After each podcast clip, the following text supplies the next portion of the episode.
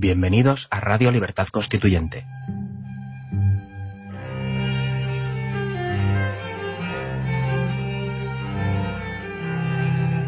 Están escuchando Los Florilegios Diarios de Trevijano.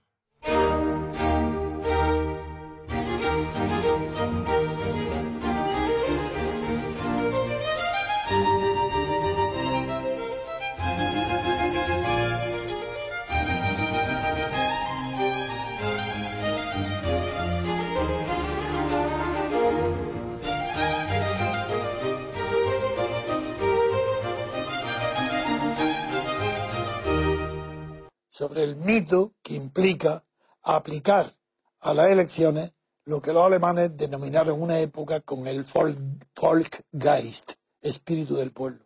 El pueblo no tiene espíritu ninguno común. No hay un espíritu del pueblo, eso el romanticismo lo puede creer y el historicismo en parte también, pero hoy no. El pueblo no quiere nada más que lo que expresa el voto.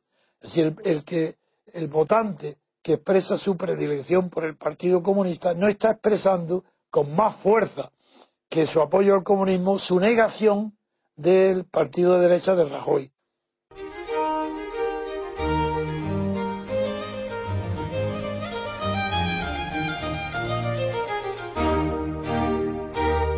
La esencia de una oración está en la acción, en el verbo, pues hay un idioma que es el alemán, que el verbo es lo último que se dice. Es decir, hay que escuchar también, también, también, que no sabes para nada lo que está diciendo hasta que no llegue a la palabra, la clave, que es la última de todas, que es el verbo. Eso claro que educa a saber escuchar. Entonces educa a que es más difícil que un alemán se equivoque cuando alguien le da una orden que otro. Por eso el pueblo alemán es tan ordenado y tan fácil de gobernar, porque saben escuchar.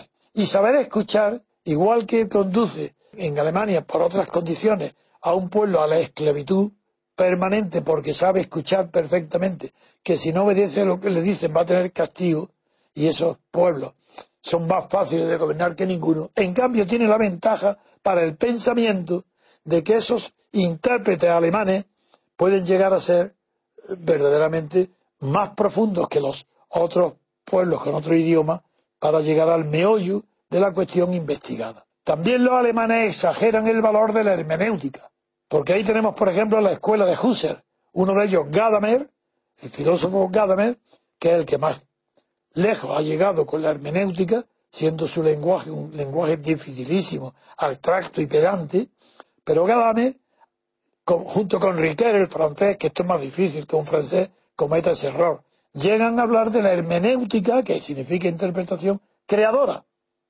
¿Cómo? ¿Cómo? ¿Qué es esto? ¿Qué? Pero ¿cómo puede ser una interpretación creadora? A ese, a ese idealismo de locura se llega los que están enamorados del idioma alemán y que explotando puede haber genios como Martin Heidegger o como Lutero, que es que en realidad el creador del alemán moderno. Pero Martin Heidegger es maravilloso cuando escribe, porque construye de tal manera el pensamiento, su pensamiento, que es casi casi una secuencia del lenguaje, a diferencia de Ortega, porque Ortega y Gasset es tan brillante y nos pareció tan brillante porque imitando algo el estilo de Martin Heidegger, también coge una palabra y va añadiendo a esa palabra una frase y a esa otra otra y le da una brillante retórica que parece creadora, pero la diferencia es que la diferencia es que Ortega es retórico, mientras que Martin Heidegger no. Martin Heidegger utiliza esa habilidad del conocimiento de la palabra y del lenguaje y la etimología para llegar al fondo. Y Ortega la utiliza para llegar a la superficie, para brillar, para aparentar brillantez. Esa es la diferencia entre una hermenéutica y otra.